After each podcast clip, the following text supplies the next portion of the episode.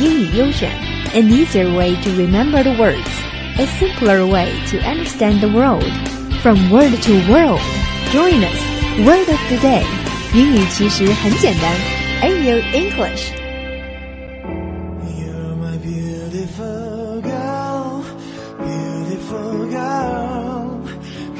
The Cannes Film Festival has been making a lot of headlines recently, but not for its movies.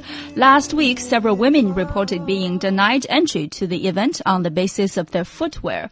The festival requires elegant dress, which some decided meant high heels, meaning the flat-heeled women were not let in. Several of the women were reported to be older with medical issues, including one who's an amputee that prevented the wearing of heels.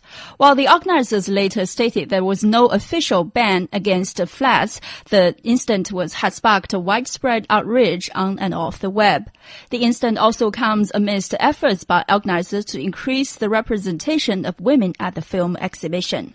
Dakini from dailymail.co.uk comments, high heeled shoes are a curse on women. Look at their feet requiring surgery in their 40s. Plea to all women. It is men who make you wear these. Discard them.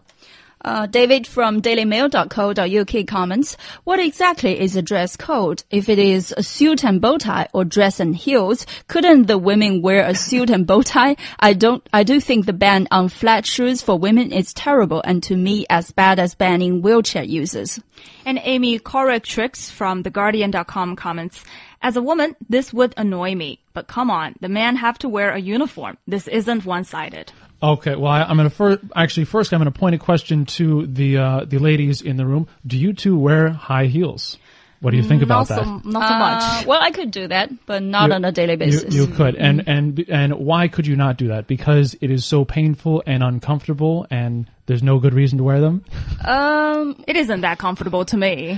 Uh, yeah, for me, like, I think, like, maybe there are comfortable high heels, but not, like, the majority of them are not comfortable. Right. But I do agree that, uh, some dresses do require high heels. Oh, they they do require it. Actually, what what do you what do you mean by require? As in, if you wear nice flats, it will just not work out. Well, like, for certain dresses, uh, uh, flat shoes will not pull the dress off.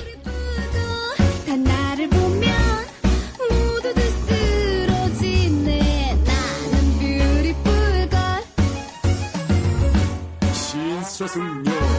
여유로운 이별 소개합니다. 얼굴은 말할 것 없고 몸매는 정